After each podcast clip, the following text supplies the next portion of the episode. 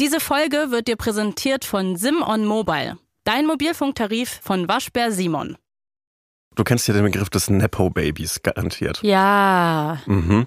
Also das ist so dieses äh, für unsere, äh, keine Ahnung, Ü25-HörerInnen. Das sind so, das hat man früher einfach Nepotismus genannt. Und das ist halt, wenn berühmte Leute auch berühmte Eltern haben. Wenn so die Wikipedia-Artikel der Eltern über diese berühmte Person auch Wikipedia-Artikel haben. Wenn, Ja. da, wenn das so, wenn die blau hinterlegt sind, diese Namen, dann weiß man, okay, hier ist jemand mit Kontakten da irgendwie hingekommen. Timothy Chal Ch Champagne Chamalay. ist zum Beispiel ein Nepo-Baby. Eigentlich alle berühmten Leute sind Nepo-Babys. Ich nicht. Und du auch nicht, oder? Nee. Geil. Finde ich cool. Nicht, Da- dass ich wüsste, zumindest. das, das hefte ich mir immer ans Revers. Ja. Ich weiß nicht, warum ich das gerade gesagt habe, aber es ist eine coole Redewendung. Äh, das hefte ich mir ans, immer ans Revers, dass ich niemanden im Fernsehen kenne, niemanden in der Medienbranche, dass ich einfach so normaler Mann bin. Und Kannte. Jetzt kennst du ja, eins, jetzt, zwei. jetzt, ab jetzt wird Jetzt Nep- vorbei. Ab jetzt ist Aber Nepotismus. man kann ja nicht nachträglich mehr Nepo-Baby werden. ich wär Nepo Baby nicht mehr, aber vielleicht noch Nepo Mann, weil jetzt Ja. wird's, jetzt wird's glaube ich, jetzt wird mit Kontakten gespielt. Nepotismus ist nur für euch schlecht, Leute. Und ich bin wahnsinniger Fan davon, das sagen zu können, kein Nepo Baby und äh, dass ich eine richtige Ausbildung habe, so als Industriekaufmann. Das ist immer so ein Trumpf in so Medienpersonengesprächen, so ja, ich habe was Richtiges gelernt.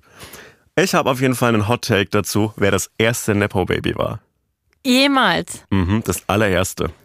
Der nur wegen seines Vaters in seine Machtposition gekommen ist. Hau raus. Jesus. Jesus ist ein Nepo-Baby. Muss man ehrlich sagen, was hat denn der hier geleistet? Der hat nur einen berühmten Vater. Ja, und da werden auf jeden Fall die Elternnamen hinterlegt. Da ist der ist da. es gab den ersten Wikipedia-Artikel war über. Gott. ja, und deshalb muss ich auch mal wieder. Äh, Aber so, findest du das jetzt, also diese ganze Diskussion um Nepo-Babys, ne, Mhm. ist ja auch eine Privilegiendiskussion, irgendwie, dass man vielleicht jetzt nochmal kritisch darauf guckt, wen feiern wir eigentlich Mhm. wofür ab. Bist du dann jetzt auch dafür, dass man jetzt auch nochmal Jesus vielleicht nochmal kritisch betrachtet? ich würde sagen, Und äh, sein Fame. dieser Podcast könnte der erste Schritt sein in Richtung, äh, dass wir einfach Jesus Christus canceln. Weil, weißt du was, wir haben es mit dem Wendler nicht geschafft, den richtig zu canceln. Das wurde erst dann so nachträglich im Nachtreten wieder gecancelt. Warum nicht mal groß anfangen mit Jesus? Why not? Ja, Nur mal als Idee. Ich, das, ich, ich gebe nur Anstöße. Kategorie Hot Take. Und ich, es gab auch noch nie einen religiösen Krieg. Also ist kein Problem. Da kann man ruhig mal anfangen, hier mal ähm, zu, zum Cancel von Jesus. Hey, du hast jetzt auf jeden Fall dafür gesorgt, dass ein paar Leute diese Folge anhören werden. Das ist doch auch nicht schlecht. In dieser Folge würde Jesus gecancelt. Weißt, mein Problem, eine Sache, die mich noch an Jesus stört, warum ist er so hot? Er ist auf jeder Kreuzdarstellung so hot. Was? Tschüss. Podcast Ende. Hotz und Humsi. Mit Sebastian Hotz und Salwa Humsi.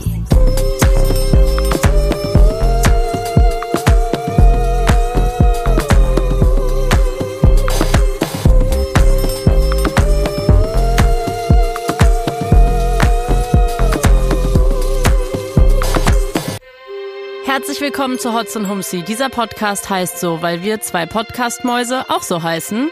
Fakt. Sebastian Hotz und Salwa Humsi. Ich habe mich mega gefragt, als du diesen Namen vorgeschlagen hast, Hotz und Humsi. Aber es macht jetzt, Sinn, Jetzt weil hast das sind ja im unsere Nachhinein Nachnamen. nochmal so, oh, Ja. ach so. Das ist richtig praktisch. Wäre Ja. ultra dumm, wenn wir anders heißen würden und Ja. trotzdem Podcast namens Hotz und Gut, dass wir den würden. anderen Namen nicht genommen haben, sondern am Ende diesen hier. Ja, es gab viele gute Namen. Im Nachhinein denke ich mir manchmal so, hm, vielleicht wäre normale Milch ein guter Podcastname Nee, gewesen. nee, muss ich sagen, im Nachhinein bin ich sehr zufrieden mit unserer, mit unserer Podcast-Namensbezeichnung. Aber vielleicht hätten wir dann so ein Milch-Fotoshooting gemacht. Das hätte ich sehr Mhm. gern. Das finde ich auch schade, dass wir es. Vielleicht machen wir das einfach nochmal für uns. Ja, so privat. Ja. privat mit sau viel Milch. Wir brauchen 600 Liter Milch. Hast du das gesehen? Wir haben doch mal drüber geredet in diesem Podcast, dass es doch mal eine Idee wert wäre, um die Gesellschaft auch wieder zusammenzubringen. Ich meine, wir sind gespalten, wir Mhm. milchig. wissen es alle, dass wir eine Hafermilch kombinieren mit einer normalen Milch. Ja. Weißt du, so als Debattenvorschlag, als Aber Kompromiss. ganz kurz, wenn man so normale Milch, Kuhmilch mit Hafermilch mischt, dann ist es ja am Ende trotzdem noch Kuhmilch. Das ist wie wenn man so Wasser mit du Scheiße mischt. Nicht, das, du kannst jetzt nicht im Nachhinein unsere Diskussion. Also, ja, ich, ich, bin, ich möchte mich ja reflektieren in diesem so. Podcast auch. Und ich, ich dachte, nicht. Auf jeden Fall gibt es diese Milch. Moment mal, ist Es das so mit mir die Hafer- ganze Zeit? Okay, erzähl deine Ich halte dir nur den Spiegel vor. Fuck, das ist unangenehm. Wie Also- normale Spiegel für mich. Es wurde diese Milch im Supermarkt gespottet. Ich persönlich habe sie noch nicht gesehen, aber Mhm. es scheint eine Kombi normale Milch, Hafermilch zu geben. Ist das vielleicht sowas Süddeutsches, dass man so sagt, hm, in Bayern kann man jetzt nicht direkt die, die Kuh canceln. Wir machen wir jetzt erst fangen mal so wir fangen mal so langsam Ganz an. vorsichtig an. Aber ist es nicht, aber ist das eine soll Vollmilch? Also ist das so eine 5% So tief Fettmilch? bin ich nicht in die Recherche oder ist das eine fettarme Milch, die mit Hafer, mit so einer fettigen Hafermilch? Man trifft sich so bei 3,7 Prozent. Ja, du meinst um so, ja, okay. Mhm. So wie ich diese Woche meinen Joghurt quasi aufstocken musste mit so einem 10% Quark. 10% Fettquark. Hm, du bist jetzt im Fitness-Ernährungsgame. Nee, ich hatte einfach nicht mehr genug Joghurt. Aber du hattest Quark zu Hause, was ich eine Freak-Eigenschaft finde. Ja? Ich finde, Quark Ahnung. zu Hause haben ist so eine Sache für so, braucht man für einen Käsekuchen Quark? Vielleicht. Dafür braucht man nur Käse und Kuchen. Ich glaube, das wird kein Kulinarik-Podcast mehr mit dir. Hey Sebastian, ich weiß, dass du eine sehr aufregende Woche hattest. Ich hatte die aufregendste Woche aller Zeiten. Warum? Weil äh, ich in Köln war, wo mein Verlag sitzt und ich von meinem Lektor am Hauptbahnhof, der, der, dieser Verlag sitzt ja direkt gegenüber vom Hauptbahnhof, was ein komischer Sitz ist für einen Verlag, weil so dringend ist es nicht. Also ich finde, die könnten auch irgendwo außerhalb sitzen. Aber schon praktisch. Es ist schon Man kann praktisch. immer wirklich so auf die letzte, auf den letzten Drücker ankommen. Ja, aber wenn man so, die, die ganzen letzten anderthalb Jahre hatte ich immer so ein Schuldverhältnis zu meinem Lektor, so ein, du schickst mir das nächste Kapitel demnächst, oder Sebastian? Und ich so, ja, klar! Und ich bin ja auch manchmal für andere Jobs in Köln gewesen, bin dann immer so aus dem Hauptbahnhof so rausgeschlichen, damit er mich da sieht. ähm, aber ich habe endlich mein, Damit er dich nicht schon aus dem Bürofenster spottet. dieser Wichser, ich Der dachte, kleine Mann da hinten mit der Cappy und dem Rookie kommt mir irgendwie bekannt vor. dachte, du schreibst ein Scheißbuch! Fahr zurück nach Berlin und schmeiß den Laptop an. Ja, ich habe endlich mein Buch in der Hand gehabt. Äh, mit, So der, geil. mit dem Cover, mit der Prägung, mit diesem Struktureinband, mit dem Gold der Lettern. Es sieht so geil aus. Es sieht, finde ich, aus wie, im besten Sinne, wie so ein Fake-Buch bei Ikea. Weil es sieht so aus wie, wie in einer sehr guten Version von Sims. So ein Gegenstand, der einfach Buch heißt, weil das so Weil auch so ganz Dimensionen groß die, hat. die Buchstaben drauf sind und man Ja. weiß einfach sofort, das ist ein Buch. Genau, und also es ist nicht so dieser kurze Moment, wo man wie bei anderen Büchern vielleicht unsicher ist, sondern da ist es einfach direkt glasklar. Nein, dieses Buch ist halt so kompakt, finde ich. Das sieht einfach so hübsch aus. Und wenn ihr jetzt so in eurem Zimmer sitzt oder in eurer WG oder wo auch im Auto, gibt's ja auch viele freie Flächen immer in so Räumen. Und wenn ihr euch denkt, hm, da könnte ein Buch reinpassen, dann habe ich eine mega gute Nachricht für euch, weil ihr könnt es euch bestellen. Es ist wirklich hübsch geworden. Ich bin richtig stolz. Es war richtig so. Ich habe mir das ganz oft vorgestellt, wie es ist, so wie man sich immer vorstellt, wie so große Momente im Leben, so Ab Abitur oder Abgabe der Bachelorarbeit und so. Und bisher waren so große Momente in meinem Leben immer so underwhelming. Underwhelming, ne? Ja, Wenn also- man zu viel erwartet und dann ist es einfach so normal in dem Moment. Ja, und du kriegst halt so einen Zettel in die Hand gedrückt, auf dem steht Abiturbestande oder du, oder so eine Mitarbeitende des Studierendensekretariats nimmt so deine so deine Bachelorarbeit entgegen und, und du schaust sie erwartungsvoll an und sie sagt so, was? Weil da gibt's ja keine Kanone, die dann so, kein Clown, der kommt, kein Pferd, du drückt auch niemand so ein Kaninchen zum Kuscheln in die Hand.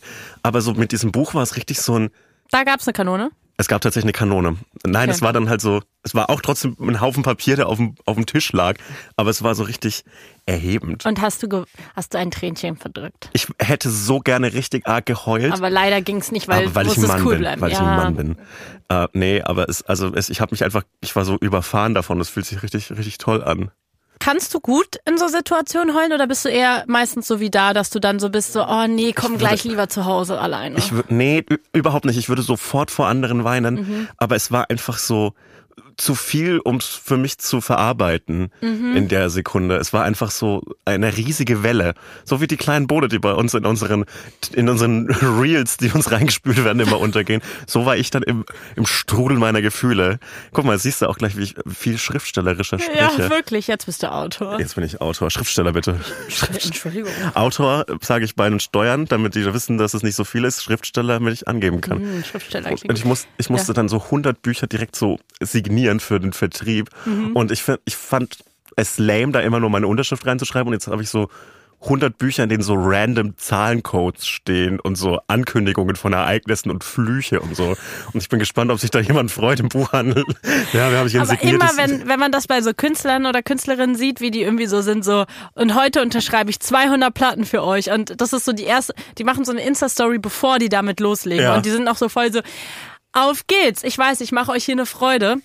Ich weiß nicht mehr bei wem es war, aber bei irgendeinem Artist habe ich das mal gesehen und der war danach so, es war die dümmste Idee meines Lebens, Ja. dass ich gesagt habe, ich mache das, ich werde das nie wieder machen, ich bin komplett am Ende. Ich habe den ganzen Tag signiert und ich muss noch drei Tage weiter signieren, weil ich komme nicht hinterher. Und immer, ich weiß nicht mehr, wer das war, aber das hat sich in mein Gehirn festgebrannt. Und jetzt immer, wenn ich höre oder sehe, dass jemand sagt, ich unter Blond. Die Mhm. Band Blond hat das nämlich die Woche, glaube ich, auch gesagt, dass die Vinyls unterschreiben oder Widmungen machen.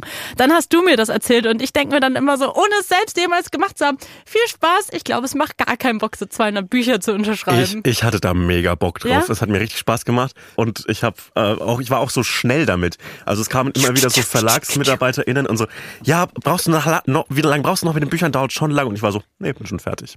Und das war richtig cool, aber vielleicht habe ich auch irgendwas vergessen. so 500 Bücher nicht gemacht. Liegen einfach noch rum. Einfach rum. Kosten aber 50 Euro mehr, weil deine Unterschrift drin ist. Vermeintlich. Ich war so glücklich. Also ich bin richtig äh, glücklich und ich rieche auch so ein bisschen so Das ist säuerlich. Glücksschweiß. Es ist nicht Glücksschweiß, es ist so ein, veritabler sind das die Katerschweiß. Freudentränen, die durch deinen Körper sich in Form von Schweiß Nee, es, ihren ist, Weg. es ist ein normales postalkoholisches Schwitzen, vermischt mit so viereinhalb Stunden ICE-Fahrt. Worüber schön. ich ein Feedback habe, mal an die Gemeinschaft der, der Fahrgäste da draußen. Ja. Hört auf, hämisch zu lachen und zu applaudieren, wenn irgendwelche Probleme während der Bahnfahrt durchgesagt werden. So, äh, unser Zug in Berlin kommt leider fünf Minuten später an. Und Da applaudieren Leute? Und, und dann so, hahaha, das war ja klar bei der Deutschen Bahn, oder? Habe ich recht, Leute? nee. Das hasse ich. Wir sind hier alle gerade im selben mir auch Zug. schlechte Laune. Ja. Ich denk, also ich bin dann immer so, ich kann es jetzt eh nicht ändern. Genau, Was soll ich ja. denn jetzt machen? Und wenn dann andere Leute anfangen, so passive-aggressive zu sein, dann werde ich passive-aggressive auf die und bin Jo. so, versau mir nicht meine Laune. Ja. So jetzt egal, ob ich fünf Minuten später da Als bin oder ob nicht. das so ein Problem wäre. Ich kann es verstehen, dass man so äh, zynisch wird, wenn so ein Zug ausfällt und man so in Hamm übernachten krieg auch echt immer ein bisschen Hass, wenn ich so eine Insta-Story von egal Ja. wem sehe, so, haha, Zugverspätung und jetzt auch noch so viel länger. Hm, naja, Deutsche Bahn, wird's mal funktionieren. Ich kann das nicht sehen. Leute, Ja. hört auf damit. Wirklich, Es- es ist Es funktioniert. Das ist Kategorie Gags, die auserzählt sind. Lass es einfach, es ist nicht mehr witzig. Es ist, es ist, es ist wie Berlin Flughafen-Joke. Ja, da wird jetzt irgendwie wieder das um- umbenannt. So Bahnstationen werden umbenannt, weil die irgendwie so verwirrend wären. Fand ich irgendwie weird, dass nochmal so eine Nachricht kam in meinen News-Algorithmus. Egal, ist auch eine Halbwahrheit wahrscheinlich wieder. Aber ihr, folgt, ihr, ihr hört ja diesen Podcast nicht für Nachrichten. Wir verlesen hier jetzt, das ist hier nicht die Lage der Nation. Wir können das noch machen. Ich Find habe ich gerade Flugmodus cool. an, aber ich- also ich, ich log mich einmal schnell ein. Kennst du Dann diese, sind wir zack und News-Podcast. Kennst du, ich kann jetzt so ein Geheimnis aus der Comedy-Branche mal teilen, zumindest das, das ich habe. Gut, dass niemand zuhört. Wenn man so ähm, äh, aktuelle Themen braucht, dann äh, braucht man ja viele Newsseiten gleichzeitig offen. Genau, Schlagzeilen. genau. Und da gibt es eine Website, die heißt nachrichtentisch.de Ja. und da sind so alle äh, größeren Newsseiten, äh, de- deutschsprachig, englischsprachig, sind alle gebündelt auf einer Seite und du kannst dann so checken, was gerade so der, der Deal ist. Das ist mega, mega gut, wenn man so aktuelle Aber Gags so- braucht. Comedian im Internet sein besteht auch häufig damit, einfach so Screenshots von Schlagzeilen zu machen, was drüber zu schreiben. Das ist äh, die faulste Art des Internethumors. Ich mache das Ja. auch ab und zu. Aber es ist so, Aber manchmal muss man auch ein bisschen ja, auffüllen. manchmal halt. muss man halt auch irgendwie so, manchmal muss einer für die Leute kommen, sag ich Ja, mal. Darüber freuen die sich, wenn die einen Spiegel Online oder ein Bild.de Screenshot sehen, dann geht der Like-Daumen sofort auf das Herz, sag ich mal. Thema in der Öffentlichkeit heulen. Mhm. Kannst du im Kino heulen?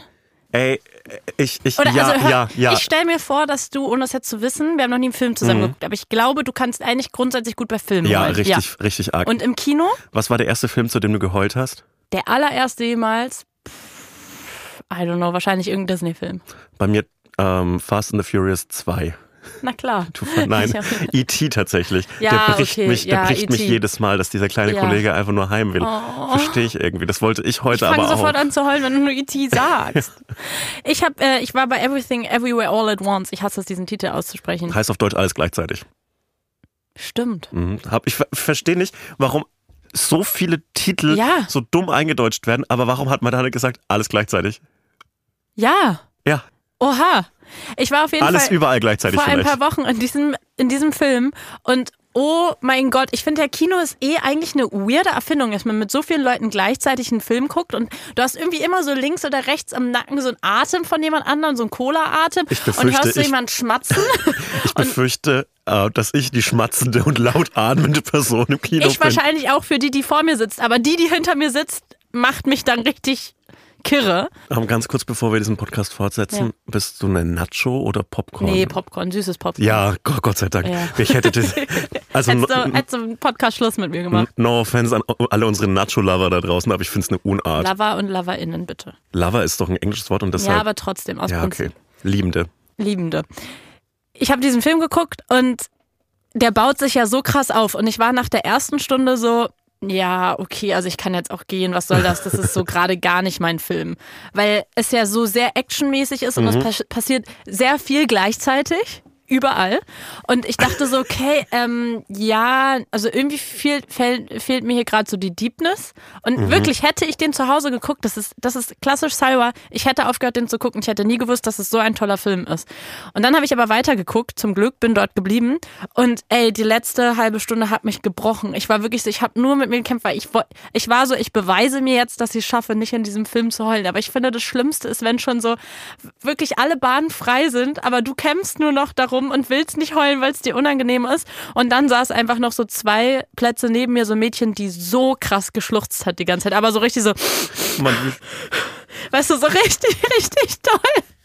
Ich konnte nicht, ich weiß nicht, ich, ich kann das dann nicht in der Öffentlichkeit, weil Ja. wenn, dann heule ich richtig. Und es wäre mir so unangenehm gewesen, hätte ich mich dann so in so einen Rausch geheult im Kino. Also ich bin in der Öffentlichkeit weine, bin ich so Fan dieser einzelnen dramatischen Tränen, die die Wange runtergeht. Bei den, Aber bei, das geht nicht. Ich finde, wenn Nee. eine erstmal raus ist, kommen alle anderen auch. ich bin, also ich weiß nicht, ob mir das jemals schon passiert ist, dass mir nur eine Träne runterläuft, weil ich bin auch jemand, der viel über die Nase heult. Also mein, mein Kommt es aus der Nase ja, raus, mein, Tränen? mein Gesicht ist ja zu einem großen Teil von der Nase okkupiert äh, und deshalb es kommt viel aus der Nase bei mir. Also es ist wirklich so erstaunlich, so dass man beim selbst wenn man sehr traurig ist und weint, gerade so merkt so, ui, das ist aber ganz schön viel, was hier gerade rauskommt. Hm. Aber ich habe ich habe äh, Everything Everywhere All at Once habe ich zu Hause geguckt tatsächlich.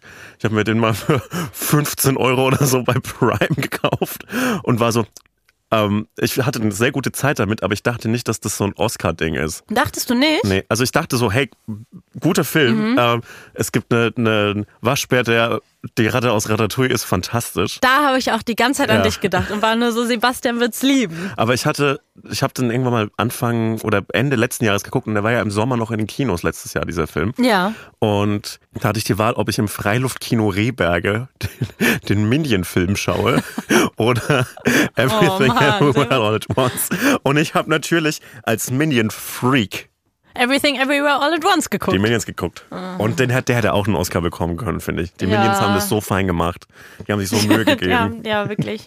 Die hätten es mal verdient. Aber ich, äh, ich freue mich Ja. immer, wenn es so einen äh, sympathischen Film gibt, der ja, die Oscars gewinnt. Also ich finde eh, es sind gerade so, ich liebe das Frühjahr dafür, dass zwar gerade noch in Berlin einfach nur Thema Depressionen sind, was das Wetter betrifft und die Stimmung, aber man schon so ein, so ein Glimpse auf so was Schöneres hat, weil es waren jetzt Grammys, äh, Oscars, dann ist bald Coachella, es waren verschiedenste Indie-Film-Awards und es gibt gerade viel Content, den man zu Hause, während die Sonne nicht scheint und es die ganze Zeit dunkel und deprimierend in Berlin ist, konsumieren kann und sich ein bisschen schöner fühlen kann. I love it. ich in, bin in Köln aufgewacht am Donnerstagmorgen, hab so wie so ein Eichhörnchen langsam die Augen aufgemacht und vor dem Fenster Ja. äh, war es so ein Baum mit so rosafarbenen Blüten und es war so, yo, jetzt geht's los, Leute, jetzt kommen wir in den Frühling. War das der Tag, wo du dein Buch angeguckt hast? Das war am Tag davor, ich war voller Glücksgefühle sogar. Das war richtig oh, komplett schön. pumped Äh, einfach. Richtig pumped mit Glücksgefühlen. Und ich habe auch an dem Tag das erste Mal ein äh, Gösser Radler getrunken dieses Jahr und ich Ja. finde, das läutet den Frühling Oh, ein. das will ich auch. Gösser Radler, so ein, so ein feines Radler, das könnt ihr auch von anderen Marke kaufen. Ihr könnt auch einfach euch ein Bier kaufen und ein Limo und es gleichzeitig in euren Mund schütten und im Mund mischen. Das ist für mich der Bote des Frühlings. Ja, für mich sind es diese Preisverleihungen, weil und ich liebe es auch, bei, wenn Coachella ist, um 6 Uhr morgens aufzustehen, wenn Ariana Grande spielt Machst und mir das, das? Ja. Aber also wenn es Shows sind, die man halt sonst nicht so sich angucken kann und ich bin auch jetzt nicht so die äh, Stadionkonzertgängerin, Mhm. dann gucke ich mir das schon gern an. Ich weiß nicht, ich, ich liebe diesen ganzen Content. Ich freue mich einfach so sehr darüber. Und ich liebe auch die ganzen witzigen Situationen, die in den letzten Wochen auf roten Teppichen passiert sind, die jetzt für uns dokumentiert sind. Zum Beispiel bei den Oscars. Eigentlich gar nicht so witzig, ist ein Fotograf hingefallen. Es gibt dieses Video, wie Lady Gaga Erstmal hinrennt und ihm bisher helfen lustig, will. wenn da jemand hinfällt, finde ich. Erstmal lustig, ja.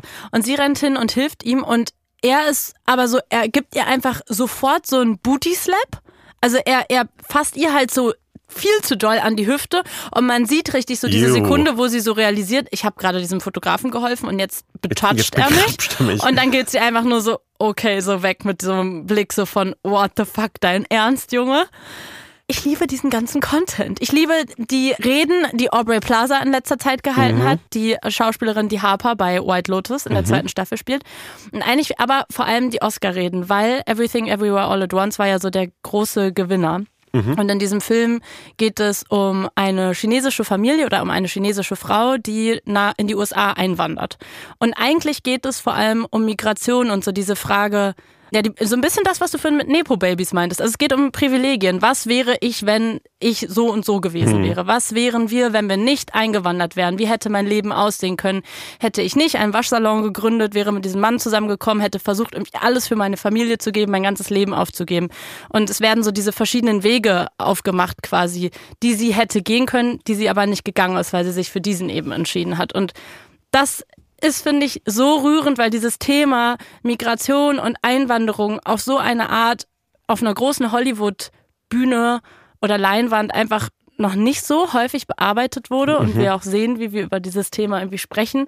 Und ich fand es einfach so toll und für mich selbst empowernd zu sehen, wie das, also wie auch diese ganze, so wie dieses Trauma Migration in einer Familie weitergegeben wird, wie das in diesem Film, der aber auch gleichzeitig super wichtig ist, bearbeitet wurde. Und ich glaube, dass es ganz, ganz vielen Menschen deswegen auch sehr viel bedeutet. Und umso schöner ist, dass es eben auch mit Personen besetzt ist, die das gespielt haben, die diese Geschichte auch verkörpern können.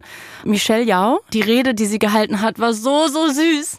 Und der Ke Hui Kwan, heißt der, hat ja auch einen Oscar gewonnen, der ihren Mann spielt in dem Film. Und seine Rede, hast du die gesehen? Nee, nee. Oh, er, er steht einfach auf der Bühne. Sebastian, ich habe geheult. Wirklich, ich, es war, es, da habe ich wirklich geheult. Es war so schön, er steht auf der Bühne und er zittert komplett, er kann es halt überhaupt nicht fassen. Und ich weiß, diese Oscarin ist es immer ein bisschen pathetic, aber lasst mich. Er Aber sagt, hey, du, das ist hier eine, das ist ein Safe es ist ein Space. Safe Space. Er sagt halt so, ey, ähm, meine Reise begann mit einem Boot. Ich bin Refugee. Ich bin äh, in die USA eingewandert. So, ich hätte niemals gedacht, dass ich es schaffe, auf Hollywoods größter Bühne Mhm. zu stehen und diesen Preis zu gewinnen. Seine Geschichte als Schauspieler ist halt auch, dass ja, die er, ist crazy. er er war irgendwie Kinderstar ja, genau, er hat in Indiana Jones so äh, Genau. den, den Sidekick gespielt. und er wurde dann ja, aber er hat ja nie wieder Rollen danach Genau. richtig große Rollen bekommen und ähm, so ein bisschen obwohl, nee, bei der Michelle Yao ist es nicht so. Die ist schon ein richtig großer Star. Sie hat halt auch in ihrer Rede gesagt, so, ey, lasst euch niemals einreden an alle Frauen, dass irgendwie eure Zeit vorbei ist. Und er sagt halt so, ey, ich bin als Refugee in die USA gekommen. Ich hätte niemals gedacht, dass ich es auf diese Bühne schaffe. Und äh, jetzt stehe ich hier und das ist the ähm, American Dream. Und das ist natürlich, ich weiß, es ist pathetisch. Ich musste aber trotzdem heulen, weil ich mir so dachte so, ja, man sieht halt, wenn jemand so eine Rede hält, man sieht, er sagt ja nur, das ist der amerikanische Traum. Hm. Aber was er ja nicht sagt, ist alles, was quasi bis dahin passiert ist. Was man sich natürlich aber irgendwie so mitdenken kann, wenn er diesen Satz sagt. Weil Ja. ich finde, ich finde dieses so, this is the German Dream oder American Dream, das vermittelt dir ja, jeder kann es schaffen. Mhm. So ein bisschen so diese started from the bottom, now we're here, FDP äh, Mindset. na, Mindset, genau. Was, was natürlich dahingehend problematisch ist, dass dabei nicht gesagt wird, dass er einer von ganz wenigen ist, die es geschafft weil, weil, haben. Weil Amerika und auch Deutschland machen echt viele Sachen, damit diese Träume nichts, nicht zugelassen werden. Genau. Damit die nicht passieren. Und er hätte ja aber auch nicht gedacht, dass er es schafft. Und deswegen finde ich es trotzdem so, so schön. Also ich glaube, dieser Film und auch die SchauspielerInnen dazu, das ist so eine krasse Sichtbarmachung von diesen Geschichten. Und ich fand es so berührend und ich fand es so schön. Und irgendwie hatte ich so kurz den Moment, auch wenn ich weiß, es ist wirklich natürlich nur ein ganz kleines Stück der Wahrheit ist, war ich so, oh Mann, irgendwie ein bisschen was verändert sich irgendwie doch gerade. Und ähm, ja, das fand ich ganz toll. Das war mein Lieblingsmoment die Woche. Werbung. Sebastian, wir sind im Werbeblock und unser Werbepartner ist einer, mit dem ich, glaube ich, sehr, sehr, sehr, sehr happy gewesen wäre als Jugendliche, weil da habe ich mich regelmäßig damit beschäftigt, Webseiten zu bauen. Nicht, weil ich so mega nerdy war und wusste, wie man ernsthaft Webseiten baut, aber weil ich einfach andauernd irgendwelche Projekte an den Start gebracht habe. Also zum Beispiel einen eigenen Blog. Dann hatte ich noch einen anderen Blog. Ich habe ich hab mir auch eine eigene Website gemacht, da habe ich meine ähm, selbstgezeichneten Mangas hochgeladen. Ähm, ich weiß nicht, was ich mir davon erhofft habe. Ja, es ist niedlich. Warum hast du nicht HTML drauf geschafft? Ist doch easy. Bisschen HTML, mal so einen schönen VHS-Kurs dazu machen. Oder gibt es da eine einfachere Möglichkeit? Es gibt einfachere Möglichkeiten und zwar Squarespace. Und I wish, ich hätte das damals schon auf dem Schirm gehabt und ich würde mir heute, also wenn ich in der Zeit zurückreisen würde, würde ich sagen, 13-jährige Salvi, mach dir doch deinen Blog oder deine Website, wo du deine Mangas hochlädst mit Squarespace, weil das Coole ist, und das liebe ich wirklich, das ist wie ein Baukasten da. Und du kannst am Anfang zum Beispiel sagen, ich möchte das und das mit der Website machen, ich stelle mir das und das damit vor, klickst dich da so ein bisschen durch und dann wird dir schon ein erster Design-Info vor, oder so mehrere, so wie Templates, die quasi schon in diese Richtung gehen, wie du deine Website haben möchtest. Und dann kannst du die aber auch voll easy anpassen, einfach so Bausteine austauschen. Das heißt, man muss sich eben nicht Also- erstmal lange also- HTML draufpacken. Das ist, klingt deutlich entspannter, als sich HTML drauf zu schauen. Das hätte ich mir Ja. sparen, den Nachmittagskurs in der Schule da sparen können Wirklich? damals. Ja, schade. Da hätte ich mich auch, vielleicht, vielleicht hätte ich dann mehr Spaß mit meinen Freunden haben können, wenn ich welche gehabt hätte. Aber ich habe leider HTML-Kurse gemacht. Ja, und Squarespace hat auch richtig viele verschiedene praktische Eigenschaften. Also je nachdem, was ihr dann halt mit dieser Webseite machen wollt. Ne? Also ihr könnt da zum Beispiel easy Kurse anbieten. Zum Beispiel einen Manga-Malkurs, einen Twitter-Kurs, einen Punch-Needle-Kurs. Und wenn du ein paar Mangas vielleicht äh, verkauft hast, dann kannst du über Squarespace sogar Kundenrechnungen erstellen lassen. Von der Überprüfung von Leads bis zur Rechnungserstellung und zum Zahlungseingang kannst du alles in einem einzigen optimierten und anpassbaren Workflow erledigen mit Squarespace. Ja, und noch viele weitere Funktionen. Also eigentlich alles, was ihr euch von einer guten Website wünscht. Zum Beispiel Analytics. Also das ist ja immer ganz praktisch, wenn man weiß, wer, woher, warum auf deine Website kommt. Mit Leistungsstarten, Verkäufer und Website Analytics hast du das alles im Auge, wie deine Reichweite wächst, Verkaufsstatistiken verfolgen und erfahren, wie du dich auf neues Engagement konzentrieren solltest. Alle Daten, die du für die Skalierung deiner Marke oder deines Unternehmens brauchst, sind vollständig eingebunden und übersichtlich dargestellt mit Squarespace. Squarespace. Also wirklich, wenn ihr euch eine Website machen wollt und noch drüber nachdenkt, wie macht es so? Alle Infos über Squarespace findet ihr in den Shownotes oder unter de.squarespace.com slash hotzhumsi.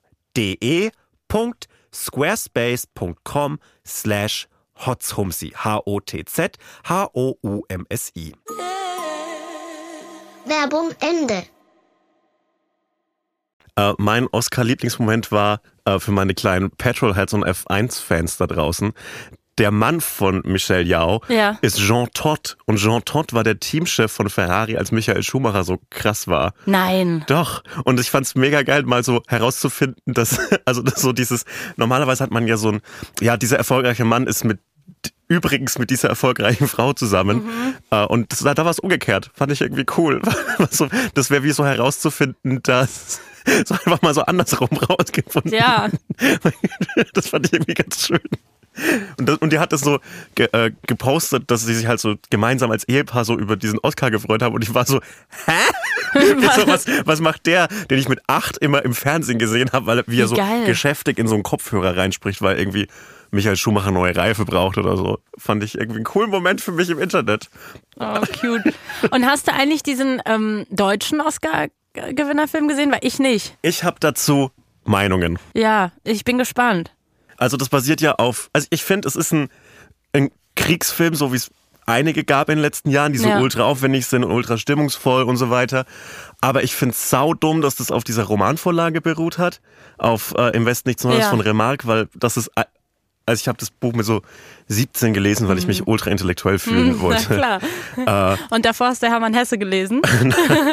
das ist so die Phase, wo man Hermann Hesse liest Ja. und sich denkt so, Ja. wow, ich bin so klug. Ja, und ich habe halt äh, Im Westen nichts Neues gelesen, in so einem Reklamheftchen. Mhm, na, Nee, gibt's gar nicht im Reklamheft, glaube ich. Das ist Weiß ich äh, nicht. Egal.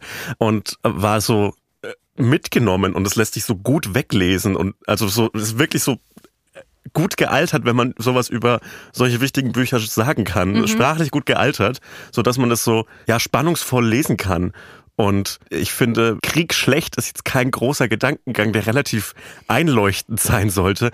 Aber dieses Buch hat mich mit 17 und lässt mich auch so mit jetzt noch, ja, Krieg wirklich, wirklich ganz schlecht zurück.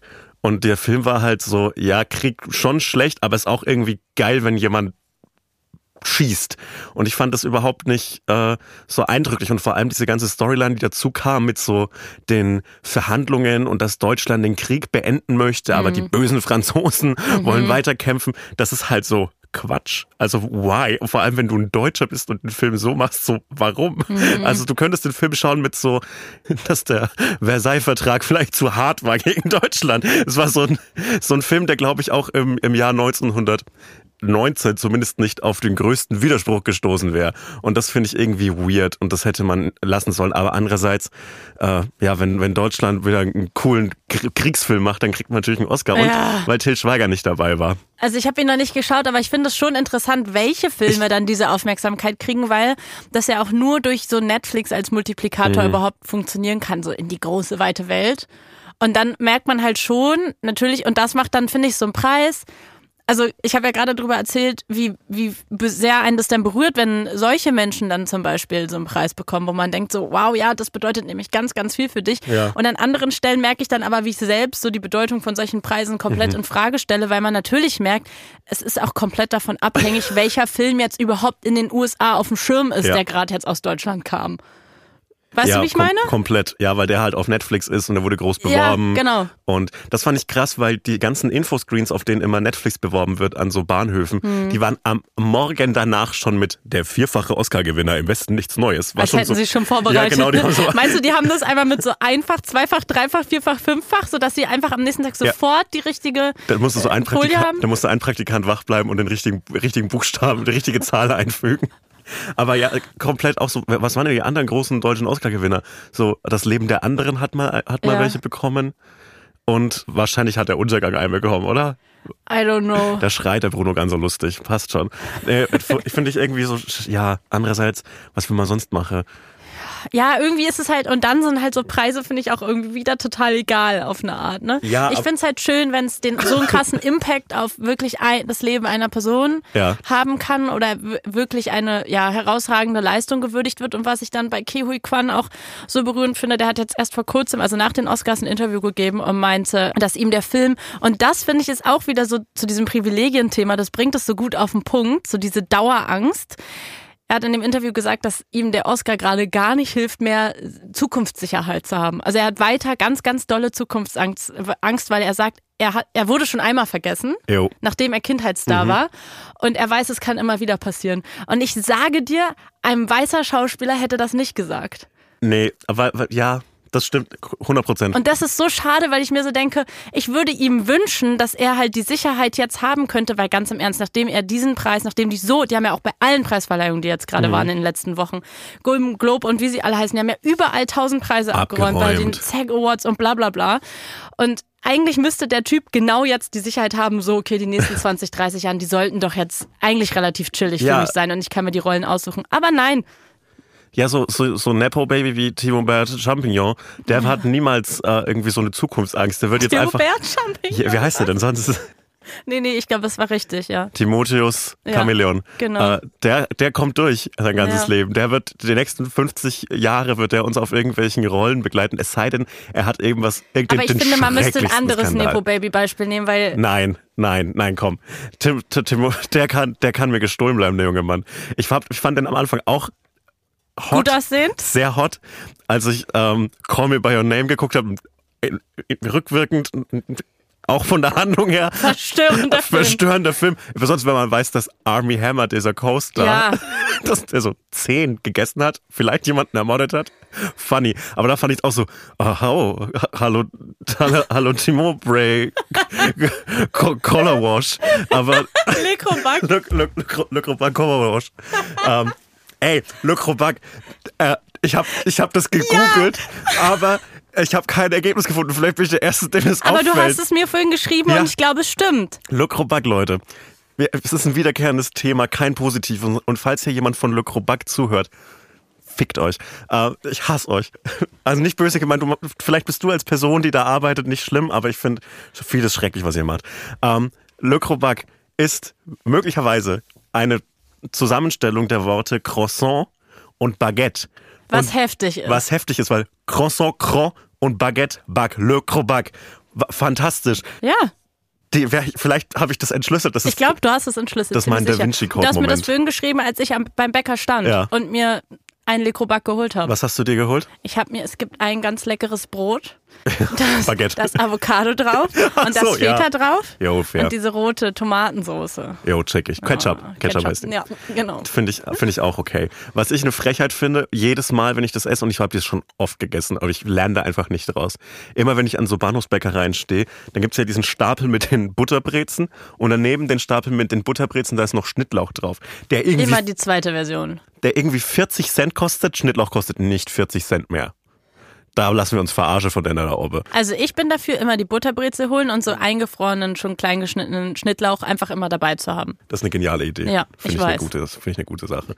Dann kann man immer auch morgens so ein Paket rausnehmen und Ja. so um 10 Uhr, wenn man dann Lust auf so eine Butterbreze hat, dann ist der perfekt aufgetaut. Ja, und das dann ist alles genial. richtig schön nass. Hm, lecker. Eine nasse Breze ist ja ein großer Genuss. Ja, natürlich. Ich lerne da nie draus, dass mir die Schnittlauchbreze auch nicht schmeckt, weil ich habe dann immer so, Nee? ich habe gerade so einen Mund, als hätte ich richtig viel geraucht. Jetzt gerade. Jetzt gerade von dieser Schnittlauchbreze, die ich gerade in mich hineingestopft du habe. hast eine gegessen. Ja, gerade. Ich habe noch so einen schni- schnittlauchigen Mund.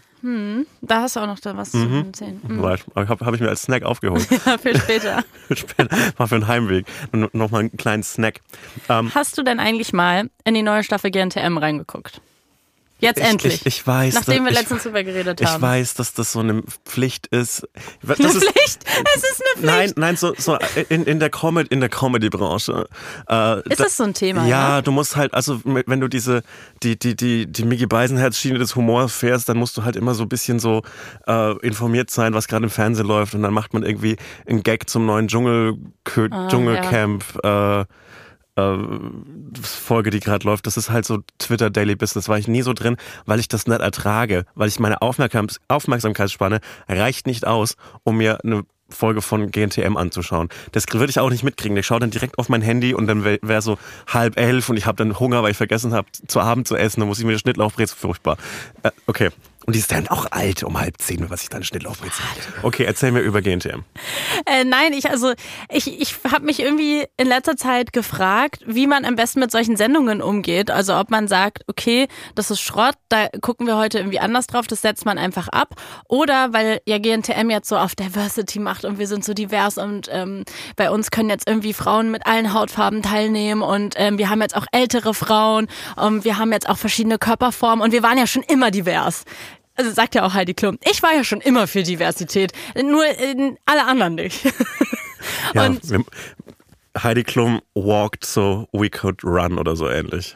Ja, genau das. Und wir haben bei 13 Fragen darüber gesprochen und es war wirklich eine sehr, sehr, äh, also für mich auch super bereichernde Diskussion, weil die Liana zu Gast war, von der ich dir vor ein paar Wochen erzählt hatte, die ja, glaube ich, die erste Person ist, die so öffentlich darüber geredet hat, also nicht die erste, die jemals so dieses meine Zeit bei GNTM, mein Statement, so das gibt's ja eigentlich jedes Jahr nach den Staffeln. Das sieht man immer bei YouTube. Wenn, man, sich, wenn man sich nicht angemeldet hat, dann kriegt man das immer so Da in den gibt's Trends. immer so diesen einen schlechten Abend, wo man sich alle Videos, an, also ich zumindest, und, und sich danach denkt, was habe ich mit meinem Abend gemacht? Aber bei ihr war halt das Krasse, dass sie vertragsbrüchig gehandelt hat und halt tatsächlich so, ich sag mal, aus dem Nähkästchen geplaudert hat. Mhm. Und äh, das Ganze kam ja dann auch vor Gericht und sie hat in vielen Punkten Recht bekommen. Zum Beispiel darin, dass ähm, die Produktion teilweise tatsächlich Dinge, die man sich natürlich von außen denken kann, aber trotzdem jetzt einfach einmal vor Gericht beschlossen wurden, Ja. ähm, dass die natürlich teilweise schon Skripte haben für die einzelnen Persönlichkeiten.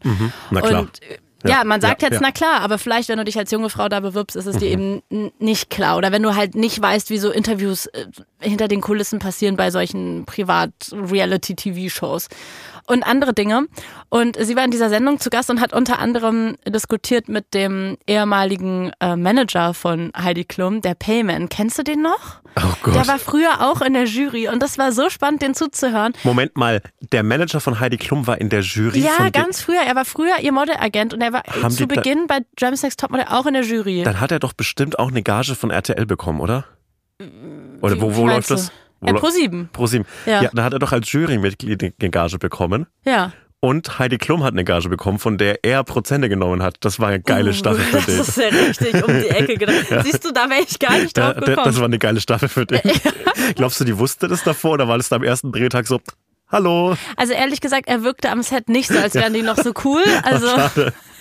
Aber es war, also was ich tatsächlich stabil fand, ist, dass er auch wieder etwas, wo man sich denkt, ja natürlich, aber er ist, glaube ich, die erste Person aus diesem Umfeld, die das so gesagt hat, der halt meinte, natürlich geht's Heidi Klum nicht um Diversität. Ja. Natürlich nicht. Es ist ähm, Diversity Washing.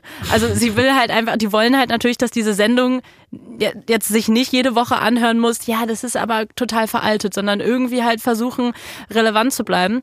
Und ich habe gerade eine Sendung auf Netflix geguckt, Next in Fashion, mit Gigi Hadid, die die Schwester von Bella Hadid ist, zwei der aus unserer Generation weltbekanntesten Models. Yes. Hast du auf dem Schirm? Ja. Ja, und die haben eigentlich einen Direktangriff auf diese amerikanische Sendung von Heidi Klum gemacht, dieses Project One Ray, wo Designer gegeneinander antreten. Also eben nicht Ja. Models, sondern Designer quasi, wer irgendwie zu welchem Thema das den besten Suit Es, es, gibt, designt. es gibt auf D-Max so eine Sendung, die heißt so äh, Moonshiners. Ja. Und da treten so Schwarzbrenner gegeneinander an, die dann so illegalen Schnaps machen und dann werden die so getestet mit so, ja, der ist besonders klar, der ist besonders stark. Ist das so bei nach Gal- Galileo. Ja, ist das, ist, das, ist das bei einem Designerkampf auch so, dass sie so schnell mit den kleinen Scheren Dinge ausschneiden müssen? Fast. Fast. Schade. Nee, ich fand, und ich fand das irgendwie, das war so ein schöner Gegenentwurf, weil das halt eine neue, junge Sendung ist auf Netflix, wo man halt einfach merkt, okay, vielleicht muss es weil die sind da alle lieb zueinander. Das sind junge Designer, die gegeneinander antreten, die das wirklich auch fürs Handwerk machen. Also im Vergleich zu so, okay, wir suchen jetzt hübsche Mädels, die hier ähm, irgendwie nach, nach vorne und nach rechts laufen irgendwie und hier mal eine Pose machen und da mal eine, eine Pose. Es geht halt wirklich um was. Also es geht halt um Handwerk. Die können halt alle selber nähen und schneidern und was weiß ich was. Ich habe keine Ahnung davon. Und es ist total geil, weil es um etwas Echtes geht. Und die sind alle ganz nett zueinander. Also es gibt, Ja. klar, die sind im Wettkampf, aber man merkt so, die sind irgendwie so eine, also sie sind schon auf eine Art Freunde und Freundinnen geworden. Und da dachte ich mir so, Mann, ist es nicht komplett veraltet, dass bei diesen Reality-TV-Sendungen sich alle hassen müssen? Ich habe eine Idee für ein Format. Wi- Wieder mal gratis für euch. Und zwar Project Run. Nee, wie, wie äh, Project Runway ist die Original. Genau. Ja. Und, das, und das war jetzt äh, New in Fashion. New in Next Fashion. in Fashion, ja. Next in Fashion, äh, kombiniert mit einem klassischen GNTM-Format. Und dann hat man nämlich sowas, was so Formel 1 sich ähnelt. Es gibt dann so Teams Ja. und dann immer so zwei Models pro Team. Und das Team wird immer ausgestattet von einem Designer. Und dann gibt es so teaminterne Wettkämpfe, welches ist im gleichen Dress Das das, bessere gut. Model. Und es gibt dann so einen großen Kampf, die, die, die, die Designer-WM praktisch. Ja. Das wäre meine Idee jetzt mal. Und würden wir das moderieren? Ich meine, wir sehen fast so gut aus wie Gigi Hadid. Ähm, ich würde es moderieren, wenn man äh, mich nur äh, hört. Ich bin ein körperloser Geist. Du darfst, du darfst mit dem Körper da sein. Ich bin nicht da. Ich bin am Ende so im Das Duschvorhang. finde ich komisch. Na okay, schade. Das wäre irgendwie für mich weird, wenn Ich könnte auch. Ist, nur so eine Stimme aus dem Off kommt. ich könnte So, das. das moderieren jetzt ich, Saiwa und Sebastian. Sebastian, sag doch einmal Hallo. Hallo. Hallo. Ja, ich fühle mich dann, glaube ich, in, in Anwesenheit von so vielen schönen Menschen fühle ich mich immer äh, unsicher. Fair enough. Also so, Ich würde auch nicht gerne vor der Kamera neben Gigi Hadid nee, stehen eben, wollen, da weiß ich man so, ehrlich, oh ja. nein. Ist okay, wir moderieren es nicht, aber wir würden das Geld nehmen für jemanden, der uns das Konzept abkauft. Ja, genau. Ich würde, also das ein Problem bei mir ist halt, dass ich eine hohe Gage für, für einen hohen Verkaufspreis fordere, wegen der vielen Schnittlauchbrezen. Weil das sind. Ja, immer 40 Cent das mehr, als sich halt ich eigentlich, das muss ich schon rentieren. Ja. Ich hatte als Kind so eine Art Zeit umzurechnen, ähm, weil eine Stunde ist ja eine sehr ähm, diffuse Zeitlänge. Das weiß man nicht als Kind, wie lang das ist. Und weiß man Ja. ja jetzt auch nicht. Ich weiß nicht, wann eine Stunde vorbei ist. Ja. Aber meine Eltern haben das immer so umgerechnet, wenn so, ich gefragt habe, wie lange fahren wir jetzt noch Auto, dann war es immer so, noch zwei Sendungen mit der Maus. Hat sie das wirklich Ja, gesagt? kein Joke. Ach Gott, wie Und auch süß. so im, im, Weihnachts-, im wie Weihnachtsgottesdienst lang auch. ist eine Sendung mit der Maus? Genau eine halbe Stunde. Ah. Das kommt immer um halb zwölf. Aber ist halt mega die unbefriedigende Ansage, wenn man dann nicht zwei Sendungen gucken darf. ja, das stimmt. Und zwei Sendungen mit der Maus gehen ja auch schnell rum. Also die könnte man so einfach hintereinander weghauen, diese zwei Sendungen. Ja. Ich hin, also so ein Weihnachtsgottesdienst sind drei Sendungen mit der Maus und oh boy, ist das lang. Oh, du musstest zu sowas, so Ja, Weihnachtsgottesdienst. ja, aber wie vieles in meiner Familie war das, glaube ich, so eine Sache, auf die keiner Bock hatte. Mhm. Aber niemand hat das ausgesprochen, dass man keinen Bock drauf hat. Mhm. Und deshalb sind dann alle dahin gegangen, weil alle gedacht haben, die anderen wäre es wichtig, dahin zu gehen. Und eigentlich war es niemandem wichtig, Nee. aber da man ja nicht über Sachen redet, Genau, wusste man genau. Schön. Aber wir ja. haben dafür geweint in meinem Gottesdienst, weil das konnten wir vor Gott. Das kann- ging? Vor Gott darf man weinen. Geweint? Bei Nein? Quatsch. Keine Ahnung, weiß ich Da ja war, nicht. da war Jesus noch nicht gecancelt. konnte, konnte Da man noch- durfte man noch durfte man noch in Weihnachtsgottesdienst gehen. Ähm, Cancel Culture. Was für ein spaßiges Thema. Ähm, aber ich möchte. Bist du jetzt doch auf der Seite mit den Schlagzeilen ja, gerade? tatsächlich. Äh, Ja. Gecancelt aktuell. Werbung. Wir machen heute Werbung so ein bisschen auch für uns selber, oder? Ja. Endlich. Folgt mir auf Instagram. Nein, nicht so.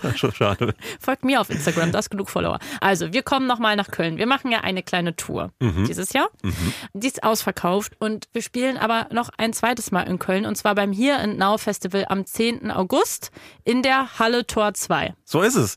Und äh, auf diesem Here and Now Festival äh, gibt es noch ganz, ganz viele andere Live-Shows von ganz, ganz tollen Podcasts, zum Beispiel von True Love oder aus, von meinem persönlichen Favoriten Geschichten aus der Geschichte oder zum Beispiel auch Ice in the Dark. Und äh, solltet ihr Bock haben auf uns oder auf einen anderen Podcast, äh, dann würden wir uns sehr freuen, euch da zu treffen. Das lohnt sich auf jeden Fall dabei zu sein. Tickets gibt es unter hereandnowfestival.de und die Infos dazu und wie man genau and Now Festival schreibt, das findet ihr in den Shownotes. Man schreibt's wie hören. Es Hören und jetzt hören Festival. und jetzt. Hören und jetzt. Also hereandnowfestival.de. Das ist wie in Succession, als sie diesen, diesen Slogan für die, für den Nachrichtensender, We hear you. Und dann, Ja, stimmt. Ja, naja, also, los geht's, wir freuen uns und liebe Grüße. und auch in die Shownotes. Shownotes, ja. Tschüss. Werbung Ende. Tatsächlich Wer ist heute, denn gerade heute gecancelt? heute, heute noch niemand, aber ich arbeite Ah, dran. okay. Ich arbeite dran. Es ist ja auch noch früh, es ist jetzt in diesem Moment 15, Uhr. Es das ist kann noch noch. was. Ja. Ist noch kein Feierabend. Vor dem Wochenende ist immer wichtig, dass man noch jemanden wegcancelt, finde ich. ja, Mal schauen. Einfach damit mal man schauen. auch ein bisschen was halt zu lesen hat am Wochenende. Ja, eben. Ja, ist sonst und dann, langweilig. dann müssen so Social Media Redakteure so äh, Überstunden machen. Dann muss irgendwie bei, bei Watson oder so muss so ein dummer Artikel zusammengebaut werden. So, diese fünf Promis wurden in den letzten 24 Stunden. Ja, egal. Es ist eine dumme Diskussion. Alle, die zuhören, sollen aufhören, sofort, sofort aufhören, über Cancel Culture zu reden. Aber hättest du das trotzdem gedacht? Also das ist, es, es kommt einem so bescheuert vor, man will eigentlich gar nicht drüber reden, weil man sich denkt, boah, ich habe keinen Bock über den Wendler zu reden. Ja. Aber trotzdem kurz. Hättest du das gedacht, dass sie diesen Bold Move machen, RTL 2? Ja, das war irgendwie klar. Ja? Ja, ich, ich dachte, das, das lag so in der Luft, dass es wiederkommt. Ich finde es so interessant, dass die Geschichte der Pandemie eine Geschichte des Wendlers ist. Weil begann das nicht alles auch so mit diesem, ähm, sorry, dass ich dieses Bild in eure Köpfe zurückprojizieren muss, aber wir müssen Ja. darüber reden. Das begann doch alles auch so ein bisschen mit dem Wendler Dickpick, oder? Das Wendler Dickpick, was war da nochmal los? Ich glaube, das sind zwei Worte, die sich die relativ gut, die gut, gut erklären, was es war. Es ging halt so ein Bild vom Wendler, von Wendlers Penis rum, hat so sein Gesicht noch gesehen. War große Sache. Und das war 2020. Ich glaube, das war 2020. Es war auf jeden Fall so knapp vor der Pandemie, weil ich kann mich dran erinnern, am 1. März 2020 war ich auf dem ähm, Ballermann Award in Willingen, im schönen, in schönen Willingen. Und da habe ich eigentlich erwartet, dass der Wendler auftreten würde. Kam aber nicht, leider nicht. Aber da so Anfang 2020 war der Wendler wirklich auf dem Weg zu äh, so einer riesigen Größe im deutschen, in deutschen Kulturbranche, würde ich sagen. Ja, einige.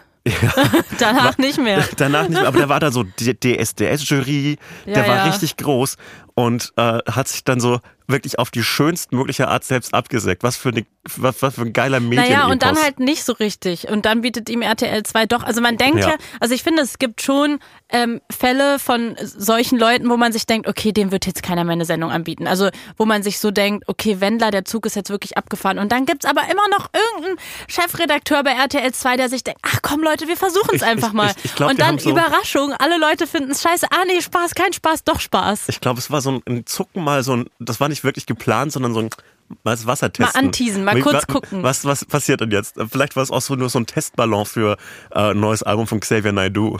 Mal Und so ich schauen, das glaube dann so ja, läuft. dass das ginge. Ich glaube, wenn Xavier, also der hat es ja versucht vor Ja. Einem Jahr war das, glaube ich, ähm, hat er dieses, dieses Halb-Entschuldigungsstatement bla Ja. gemacht. Danach auch nie wieder irgendwas gesagt bis heute. Und aber ich das glaube, man, dass das all ich diese aber gut Leute, irgendwie. Äh, ich finde gar nichts daran gut. Aber ich, ich, ich finde gut, dass es nicht so war, ja, sorry Leute, hier ist übrigens mein neues Album, das heißt Entschuldigung. Äh, das wäre dumm gewesen, aber Ja, so das, ist es so. äh, das hast du jetzt mit Finn Klima verwechselt gerade.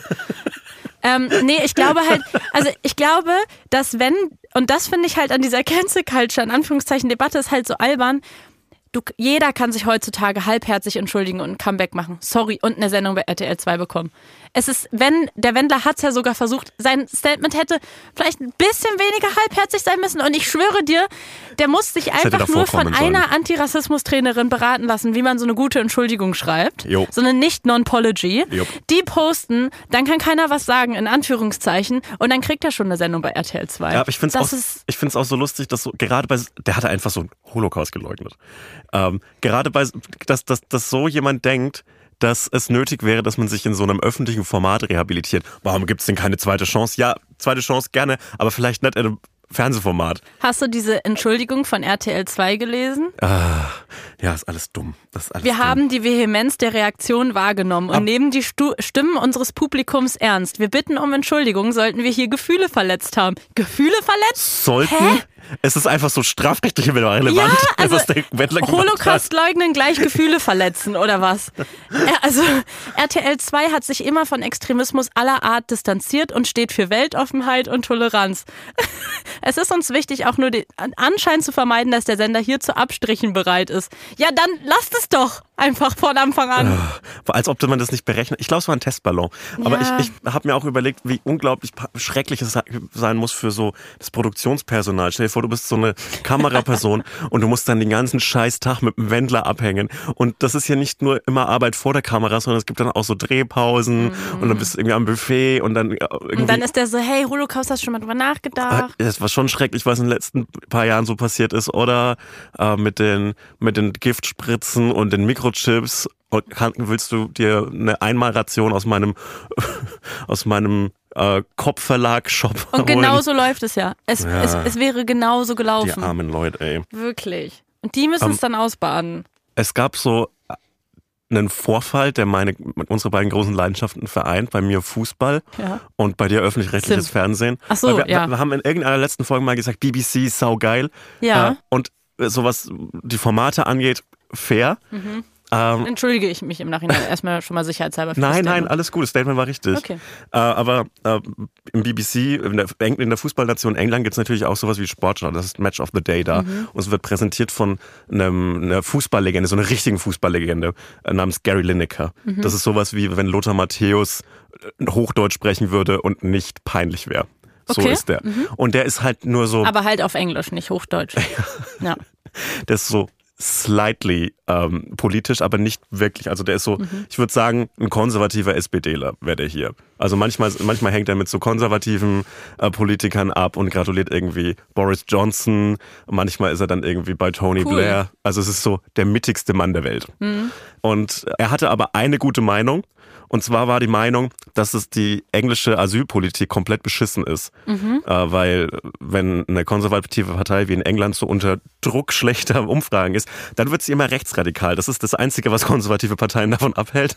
Absolut. Äh, komischerweise kommt mir das irgendwie bekannt vor. Ja, tatsächlich aus meiner Heimat, dem, dem Süden dieser Republik, aus Bayern, das ist ja auch jetzt so, Markus Söder einfach full on AfD.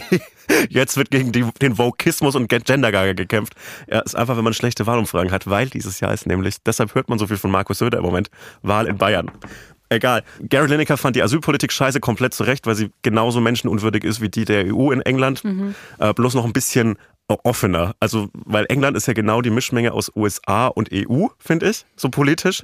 Und deshalb ist nämlich der Slogan nicht so für sichere Grenzen, wie, wie es in der EU wäre, sondern Stop the Boats, was schon sehr trumpig ist. Jo, das ist ähm, genau. gar nicht mehr durch die Blume. Das ist wirklich, die Blume wurde verbrannt. ja. Und das fand Gary Lineker scheiße und hat äh, als Antwort auf eine Antwort auf einen seiner Tweets, also man muss richtig klicken, damit man das sieht, äh, geschrieben, ja, es gibt keine Migrationsflut, das ist Quatsch, was hier geschrieben wird. England nimmt viel zu wenige Menschen auf und dass die Rhetorik, mit denen wir äh, schutzsuchenden Menschen äh, begegnen, erinnert ihn an 1930er in Deutschland, was komplett richtig Ja. ist. Und es ist das zahmste Statement. Ich habe es eher noch übertrieben. Ähm, das hat er geschrieben und es gab einen riesigen Aufschrei. Also so äh, alles von vom kleinsten Lord und bis Und warum bei ihm gerade so doll? Weil, Weil man er- das von ihm nicht erwartet hätte, oder? Ja, weil er halt so äh, eine sehr, sehr populäre und sehr bekannte Person ist. Und dann halt sofort, ja, nur wenn man ein bisschen rechts ist, ist man gleich ein Nazi. Den Sprech, den wir immer kennen, den Ja, wir ja. schon tausendmal durchgemacht haben. Aber auch, weil er so diese Fußball-Community an, Genau. anspricht und da vielleicht man eher so nicht so viel Meinung und Haltung zeigt. ja, genau, weil, weil es Okay. gibt ja immer dieses Märchen von Fußball ist unpolitisch, deshalb Ja. kann man ja auch chillig in Katar Deswegen kann man ja auch sagen, stop the boats. Genau. Das ist ja nicht politisch. Das ist nicht politisch. Ja. Und äh, dann gab es einen Riesenaufschrei und die konservative Partei, die Regierungspartei in England, hat dann die Absetzung von Gary Lineker gefordert, was ja eigentlich schon mal bei einem eigentlich neutralen Medium und auch staatsfernen Medium nicht möglich sein sollte, aber sofort passiert ist. Wirklich? Ja, Gary Lineker wurde äh, abgesetzt und die folgende Sendung, die äh, Bei der BBC. bei der BBC. Der, es gab so eine Unterbrechung des Vertragsverhältnisses Verhältnisses und eine Re Re-Evaluation des Ganzen. Hm. Ähm, und die nächste Sportschau, das Mhm. nächste Match of the Day, äh, sollte dann irgendjemand anders moderieren. Es hat sich bloß nie, nie, niemand gefunden, weil alle das abgesagt haben und gesagt haben, Ah, Krass. äh, bringt den mal wieder zurück, Leute, weil das geht so nicht. Wow. Und jetzt äh, die nächste Sendung, die nächste englische Sportschau moderiert wieder Gary Lineker, weil es sich durch alle Bevölkerungsschichten und alle äh, alle politischen Strömungen so durchgezogen hat. Ich Ist eine- moderiert. ist ja, du hättest weg, scheißegal. Ja. Nein, aber also mich überrascht tatsächlich Ja. auch die Solidarität in der Mega. Medienbranche, weil alleine das, äh, also würde mich positiv überraschen, Ja. wenn das hier so passieren würde, wenn sich nicht irgendjemand finden würde, der sich dann doch darüber freut, dass ein Sendeplatz frei geworden ist. 100%. Und ach, scheiß drauf, ich nehme die Möglichkeit Ey, mit. Sebastian Puffpaff oder Elton würden das locker moderieren. So wirklich fuck it. Oh Gott, stell mal vor, Sebastian Puffpaff hätte das moderiert. 100 Prozent wäre da durchgegangen. Aber ich fand, das war so ein krasser Moment, weil auch so die Gremien beim BBC und so ist es Hm. in, in unseren öffentlich-rechtlichen ja auch oft, haben so eine Angst die ganze Ja. Zeit angegriffen zu werden und die, und die kleinste Meinungsverschiedenheit zu haben, dass sie dann richtig schnell öffentlichen Druck nachgeben und man tut immer so, als wäre dieser öffentliche Druck immer von irgendwelchen woken Twitter-Terroristen wie mir Ja. äh, und nicht einfach von so mächtigen Männern, die im fucking Parlament sitzen. Mhm. Und diesem Druck wird dann wirklich innerhalb von Sekunden nachgegeben. Es hat mich richtig so geschoben durch die Woche, diese Diskussion, weil es das harmloseste Dann fühlt man Statement sich ist. halt wenigstens nicht so allein. Also ich würde jetzt gar nicht sagen, dass es irgendwie dann bei der BBC viel schlimmer wäre, als also ich, Ich das hätte hier in anderer Form so schon auch passieren können. Und ist in anderen Formen ja auch Ja, schon passiert. exakt das. Aber ich glaube, diese Angst ist, also ich verstehe ja sogar, woher diese Angst kommt, aber ich glaube, die Reaktion ist darauf halt so falsch. Also es gab ja auch in, letzter, in den letzten Wochen wieder so viele Diskussionen über den öffentlich-rechtlichen Rundfunk wegen dieser schrecklichen Sendung da bei ZAP, bei diesem Medienmagazin vom Ja. NDR, was unter anderem Thilo Jung moderiert hat.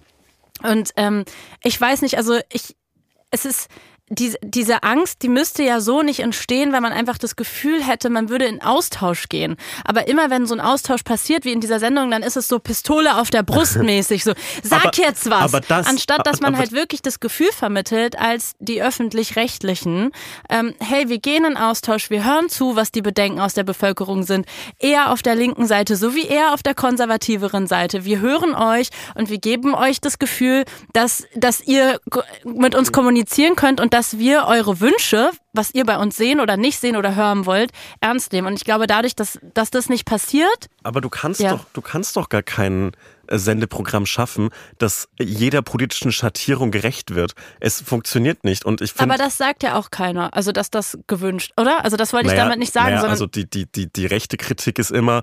Ja, nee, nee, ich rede jetzt von dieser Angst. Also die so. Angst, genau, da, da bin ich bei dir. Aber die Angst ist ja eine Reaktion von, oh fuck, wir wissen gerade, dass, Ah, okay. ähm, dass alle so ganz genau darauf gucken, was wir für Entscheidungen treffen Mhm. und wir wollen relevant bleiben, weil wir sind irgendwie äh, ein, ein Instrument der Demokratie oder wie Ja. auch immer man das immer so schön formulieren möchte. Aber diese Druck und diese Angst müsste ja nicht entstehen. Das ist ja wie, du hast vorhin von deutschen Familien geredet, die Mhm. nicht über Gefühle reden. Und dann staut es sich irgendwie an und irgendwann wird's ganz schlimm und keiner redet mehr miteinander. Hätte man vielleicht einfach mal vorher mal so langsam angefangen zu fragen, wie geht's dir eigentlich? Ähm, wollen wir mal anfangen, miteinander zu kommunizieren? Dann hätte es sich vielleicht auch nicht so aufge Ab- ab- angestaut. Aber, aber die Sache, in der es sich jetzt entladen hat, ist doch so komplett offensichtlich Quatsch gewesen und so ein komplett po- politisiertes. Ja. Kulturkampf-Quatschthema, dass man so tut, als könnte man das nicht als offenen Schritt in Faschismus bezeichnen, weil das ist es. Aus Angst, weil man immer weil es einfach Bürokratiemonster sind, die schon immer so funktioniert haben. Deswegen hat Ja. es auch für immer so weiter zu funktionieren. Und ich glaube, das Problem ist, dass einfach nicht genug Transparenz dabei da ist, wie welche Entscheidungen getroffen werden. Und dass man eben, und das war auch unter anderem das Schlimme an dieser ZAP-Sendung, dass man eben das Gefühl hat, wenn man mit Zuständigen redet, mit irgendwie Chefredakteuren, Intendanten oder was auch immer, dass immer so diese ähm, Patricia Schlesinger-mäßige Anti-Haltung kommt von so, hä, nee, stimmt doch gar nicht, ich mach's doch für die Sache. Und nein, das ist wichtig, dass es so funktioniert. Und dann fragt man, warum? Und dann ist immer die Antwort, naja, weil es halt schon immer so war. Ja, aber so funktioniert das heutzutage nicht. Man muss sich der Diskussion stellen und das passiert einfach nicht. Stimmt bestimmt. Aber äh, wie auch öffentlich-rechtliche Sender in Deutschland ist auch die BBC einfach durchsetzt von CDU-konservativen BürokratInnen, ähm, die dann so sich von den eigenen Leuten so anschießen lassen, damit man irgendwie so eine Kulturkampfdebatte äh, provozieren kann. Und Also das ist in dem Fall nach hinten losgegangen. Und ich glaube, das wird uns auch noch in Zukunft hier bevor. Ich, ja, ich, also ich glaube, diese Kulturkampfdebatte entsteht halt aus diesem Vorwurf, der immer wieder kommt, es sei, äh, es sei linksgrün, man sei linksgrün versifft. Und anstatt sich halt damit auseinanderzusetzen und sich zu fragen, woher, woher kommt denn dieses Gefühl, was Leute haben? Wie also anstatt halt in diese Anti-Haltung zu gehen und dann zu sagen, okay, wir machen jetzt alles, wa- was ihr euch wünscht, wir setzen das jetzt ab und äh, nee, äh, Hilfe, Tür zu.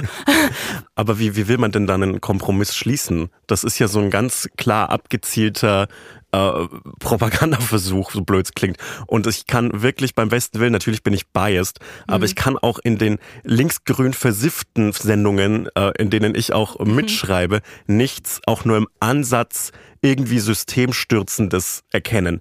Das ist ja alles, was so sehr innerhalb des Parteienspektrums äh, stattfindet. Ich verstehe überhaupt, das ist eine, das ist eine das ist eine ausgedachte also, Angst, die genau. genommen wird, damit man, damit man ein Thema Es ist hat. eine ausgedachte, ja, ja, voll, es ist eine ausgedachte An- Angst, aber es ist ja eine Angst. Und wenn wir sagen wollen, wir wollen öffentlich-rechtlichen Rundfunk machen, der alle anspricht, und man hat aber das Gefühl, immer, wenn man ins Gespräch geht mit Menschen vom öffentlich-rechtlichen Rundfunk, dann blocken sie eigentlich ab und es entsteht gar kein Gespräch, dann wird die Angst ja nicht weniger und dann ähm, wird es auch nicht einfacher sein, den öffentlich-rechtlichen Rundfunk so aufrechtzuerhalten, wie er jetzt ist. Das meine ich damit. Und der Austausch fehlt einfach. Und der jetzt gerade wird so ein bisschen das Gefühl erweckt. Und ich glaube auch, dass es schon zu Teilen passiert, dass man sich vielleicht kritischer damit auseinandersetzt, wie, wie kann das in Zukunft aussehen und wie sollte es in Zukunft aussehen. Aber dann gibt es halt immer wieder so Entgleisungen wie diese Zap-Sendung, wo dann da zwei Leute sitzen, die beleidigt sind und sagen, nein, alles ist richtig so, wie es jetzt, äh, wie es schon immer war. Und ich glaube, dadurch wird es halt nicht besser. Und das Ziel sollte Nee, ja auch gar nicht sein, nur auf einzelne Gruppierungen zuzugehen, sondern allen Menschen also das Gefühl, dass alle Menschen irgendwie das Gefühl haben, dass es ein öffentlich-rechtlicher Rundfunk für uns alle. Und das haben ja ganz, ganz viele gerade anscheinend nicht. Und da geht's ja auch gar nicht nur jetzt um irgendwie Konservative oder Rechtskonservative, sondern auch um Linke oder Menschen aus der Mitte. Wenn so viele Menschen gerade das Gefühl haben, boah, irgendwie fühle ich mich da nicht richtig Ab- abgeholt aber- oder ich verstehe diese und jede Entscheidungen nicht, dann muss man da ja irgendwie Aber dann ist es ja, eingehen. aber dann ist es ja an einer anderen Stelle eher so eine Angebotsfrage mit so, Mhm. was zeigen wir und nicht, wer, Olli Welke ist mir zu links. Ja, ja, genau, aber wie, das meine wie ich. Geht, rechtsradikal muss man eigentlich dafür Nein. sein, dass Welke zu einem zu links ist? mal, mal ein offenes Statement. Solidarität mit Gary Lineker ähm, und kritische Solidarität mit England an der Stelle. Ich habe die Woche einen ganz verstörenden Moment im Internet gehabt. Und zwar, ich gebe jetzt einfach mal Heidi Klum die Schuld dafür. Unter Fair. anderem. Ich gebe Gary Lineker die Schuld. Finde ich gut. Ist ein, also auf TikTok, ein Mädchen hat ihre Abendroutine gezeigt. Ja. Alles bis dahin ganz normal wie immer. Wa- Was war die Abendroutine? War irgendwas Sie Besonderes hat ihre dabei? Nase getaped. Kannst du dir was darunter vorstellen? Ich wusste nicht, dass es das gibt. Ich habe alle Sie hat Dinge mit mit so meiner Nase schon gemacht. Hautklebe. Wirklich? Sie hat Ja, mit klar. so Ges- Körperkleber Ja. wo andere Leute sich vielleicht die Brust hochkleben, Mhm. damit sie sitzt ohne BH, hat sie sich abends Oh die Nase so, so Streifen rauf gemacht, damit sie am nächsten Tag in der Form ist, wie sie, sie die möchte. Und sie hat dann auch sich so, so was in die? Nasenlöcher. Ich weiß es nicht. Ich glaube, das ist nach fünf Minuten am nächsten Tag wieder weg. Sie hat sich auch was in die Nasenlöcher reingemacht, Mhm. also dass eigentlich ihre Nase komplett zu war. Sie sah so aus wie, weißt du, wie Menschen aussehen, die eine Nasen-OP hatten danach? Moment mal, das war also wie eine Zahnspange, aber für die Nase. Eine ja, Nasenspange. Ja, und ich habe das gesehen und da war ich so, es geht mir zu weit. Was soll ich denn noch alles machen? Ich soll mir abends irgendwie mein Gesicht hierhin irgendwas kleben und da und bla, auf die Hoffnung, dass es am nächsten Tag eine Minute lang echt so aussehe wie irgendein Instagram-Filter. Ich fand das so brutal, da war ich wirklich so, nee, Nee, das, Mann. das, und das kann, kann man mir auch nicht irgendwie verteidigen oder erklären. Das ist einfach nur scheiße. Hört auf, eure Nasen zu tapen. Was soll das? Und ein kleiner Tipp von mir, äh, ich habe viele Nasenbrüche schon hinter mir und bin oft deshalb nicht zum Arzt gegangen. Geht zum Arzt, wenn ihr euch die Nase brecht, weil dann wird sie nicht krumm. Und wenn ihr eine krumme Nase habt, wie ich, ähm, lebt damit. Es gibt keine Möglichkeit, keine Heilung, weil ihr müsstet zu einer OP gehen, bei der euch nochmal die Nase gebrochen wird, wo man sich auch fragt, das ist wie Feuer mit Feuer bekämpfen. Sehr Quatsch. Oder, du, oder du klebst sie jeden. Ihr könntet die kleben. für Aber dann wird es, glaube ich, wie der, wie der schiefe Turm von Pisa, der sich so schlängelt, weil das Fundament mal hier schräg wird und dann da drüber und dann, hm. Das wäre ganz ehrlich, da ist ja viel schief gelaufen beim schiefen Turm von Pisa. Mhm. Also erstens, er ist schief. Das wäre ein so lamer Turm, wenn der gerade wäre. Ja, dann wär's halt ein Turm. Dann wäre es einfach so ein ganz normaler Ja. Turm. Und zwar auch so ein dummer. Niemand würde drüber reden, niemand würde Ja. sich daneben stellen, den Arm hochhalten und Nix. so tun, als würde er ihn halten können Nix. mit, einem, mit einer Hand. Fände ich richtig Ja. lame. Glaubst du, wir erleben noch, wie der schiefe Turm von Pisa mal Gerade umkippt? wird. Ach so. Nee. Letztens gab's bei RBB24 ein Video, als jetzt gerade der schlimme Sturm war, die Ja. Woche, wie so ein riesen ähm, Kran, diese Kra Krane, die immer in der Stadt stehen, wenn irgendwo irgendwelche Gebäude wieder aus dem Boden schießen, umgefallen ist. Das finde ich ein Crew. Das und das, geil. das lebt ab jetzt für immer in meinem Kopf, diese Szene, weil ich mir noch nie drüber Gedanken gemacht habe, dass diese Kräne umfallen können, weil ich dachte, das dürfen die auch nicht. Nee, es ist Mhm. verboten ja, turns tatsächlich. out, ja, es sollte verboten Ich sein. denke, ich denk, das liegt an der Ampel, dass das jetzt so ist. Ich liebe ja, so, Ja. ich liebe ja so Baumaschinen, ich liebe so einen Bagger. Robert Habeck ist schuld, oder? Robert fucking Habeck. Ich glaube, mein Hausmeister du- würde sagen, dass Robert das- Habeck schuld ist. Ja, an allem eh. Fakt. Da bin ich bei bei deinem Hausmeister. Hast du das gelesen mit so der äh, Amazonas-Reise von Cem Özdemir? Und Nein. Ach so, oh ja, mit den Häuptlingen. Machst du gerade einen Mikropalm, also ein Facepalm mit einem Mikrofon? Ja, äh, ja Robert Habeck hat gesagt, hallo, wir sind, wir sind hier von aus Deutschland, wir sind Minister, das ist wie Häuptlinge, aber ähm, in einem anderen Land. Zu Ja. diesem, zu diesem ja, Amazonas. Das ist das äh, Selbstverständnis von. Männern in der Politik, ne? Wir sind wie Ich, Häuptlinge. ich befürchte, das ist so. Hier sind wir fast wie ich, Häuptlinge. Ich, ich, bin, ich befürchte, das ist so ein allgemeines Politikverständnis, weil es sind keine Häuptlinge, das sind, ich habe, irgendjemand hat die gewählt. Ich glaube, es ist ein Männerproblem. Ich Ah. glaube, Männer denken leider zu oft, dass sie Häuptlinge von irgendwas wären. Ja, das ist, äh, ja, war auf jeden Fall mal wieder, mal wieder ein, geiler, ein geiler Satz. Auch, auch wenn es so, ich weiß, dass das dann auf so afd Vielleicht kriegt er einen Preis für ist. Popkultur für die schönste Geschichte. Ich, oh, ja, so, so ein Männertrip-Ding. Zwei, zwei coole grüne Minister im Regenwald. Das fände ich irgendwie schön. Das, fänd, das ist doch ein Diffus-Ding, oder? Die können das doch mal drehen. Ein Diffus-Ding? Ja, so ein- das Diffus-Magazin kann da mal so ein Roadtrip-Ding machen äh, mit, mit zwei grünen Ministern. So, ich weiß nicht, da können ja auch andere mal so. Ja, oder Y-Kollektiv. Das Y-Kollektiv. klingt für mich eher wie oder so, Y-Kollektiv. oder so ein Spotify-Talkomat. So, dass man so die Ampelkoalition wieder eint und man muss mit so random Abgeordneten sprechen. So fänd- Seven vs. Wild, aber Seven- mit ja, Cem Survival. Und Robert Habeck. Raus mit denen. Ja, finde ich cool. und Knossi, einfach um zu gucken, was passiert. Ey, ich bin irgendwie, vielleicht sollten wir äh, viel Regierungsarbeit an eine KI auslagern und an Knossi. Ja. Weil ich glaube, KI impliziert ja künstliche Intelligenz und das brauchen wir mit so einem Instinktmonster, der das Menschliche reinbringt. Und ich glaube, das könnte Knossi gut. Das ist genial, Sebastian. Weil, weil äh, Computer haben ja keine Gefühle. Und Knossi hat so ganz Viele viele, Gefühle ja, auf die, einmal. die meisten Everything, Gefühle. everywhere, all at once bei so ihm. ist es nämlich. Ja. Und das könnte, glaube ich, eine gute Regierung sein. Das wäre meine Idee. Und er könnte sich tatsächlich Häuptling nennen, weil er hat ja diese Krone. Ja, stimmt. Er würde sich auch Häuptling nennen. Und ich glaube, er hätte auch viel so Bevölkerungssupport. ja, zum Beispiel in so einem Club im Saarland. Und ich hätte auch so Bock, dass wir so ein bisschen mehr französische Streikkultur übernehmen und dann so eine Knossi-Puppe in der KI, KI-Knossi, der K- und K-Monarchie, das gab es auch noch nie in Europa, äh, können, wir, können, wir, können wir dann so eine Knossi-Puppe anzünden als Protest dagegen. Weil da fühlen sich alle wohl. Das ist doch eine Idee, ist ein Nehmen und ein Geben. Ach so, und was ich noch habe, mit Nehmen und Geben mäßig, ähm, ich, ich glaube, wir sollten, was so Diskurs und Streiten angeht, das ist ja ein wichtiges Thema für uns beide, ja. ähm, wir sollten Duelle zurückbringen. Wenn wir, Zwischen Cem Özdemir und Robert Habeck. nein, nee, die wären auf einer, aber zum Beispiel wir beide, wir hatten jetzt unterschiedliche Meinungen. Ich sag so, ähm, ich weiß nicht genau, was meine Meinung war, aber ich war gegen deine beim öffentlich-rechtlichen. Und, äh, und wir könnten uns jetzt einfach so eine Waffe nehmen, so, ein- so eine alte Muskete Ja. Und dann gehen wir runter auf dem Hof hier, Rücken an Rücken, laufen jeweils 15 Schritte, drehen uns dann um und schießen. Und dann halten wir. Aber könnten wir vorher, hier unten ist ja noch ein Kaffee. Wir können Wäre es okay, wenn wir vorher noch einen Kaffee einen Kaffee trinken noch. trinken? Okay. Und ich muss auch noch mal pullern. Ja, aber das ist egal. Das ist nicht so wichtig, weil wir einer von uns beiden ja, also entweder du Ja. gewinnst und gehst danach aufs Klo oder du verlierst und musst nie wieder aufs Klo. Das wäre, also, Das ist ein Spotify-Format, das Duell und jemand nee, ist. vielleicht die nächste Staffel von 13 Fragen einfach. Ja, dann komme ich aber. Ich Dann bin auf einmal noch so, so Leute, scheiß auf Kompromisse. Scheiß auf Kompromisse, hier sind Wir Waffen. haben hier sechs Knarren Sechs. für jeden von euch. Ich mach das Licht aus und gehe raus. Viel Spaß. Ich komme in 15 Minuten wieder. Klingt sehr nach Squid Game. Wahrscheinlich macht Netflix gerade genau so etwas. Ist Stinksauer, weil wir das, weil wir Ja, das gespoilert haben. Ich glaube, du brauchst ein bisschen Schlaf.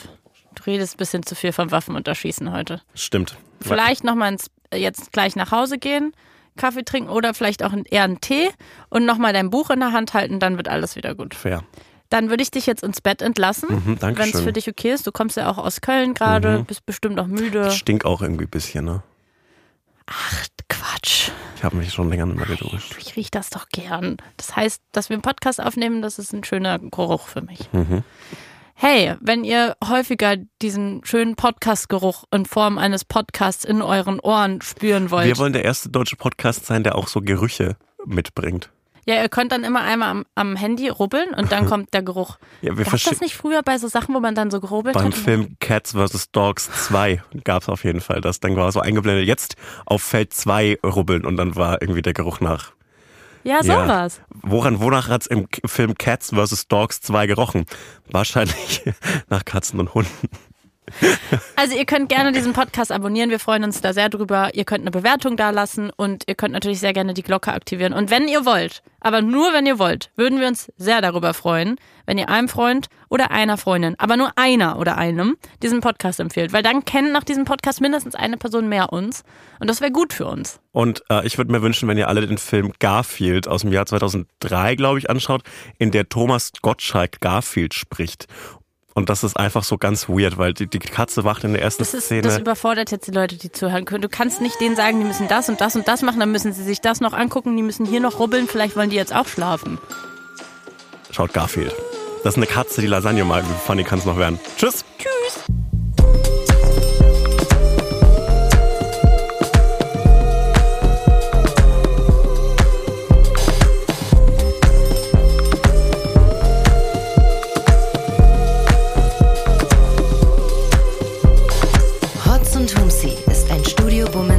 Original. Neue Folgen hört ihr jeden Samstag, überall, wo es Podcasts gibt. Executive Producer Konstantin Seidenstücker. Produktion Peace Solomon Obong. Musik, Ton und Schnitt Jonas Hafke.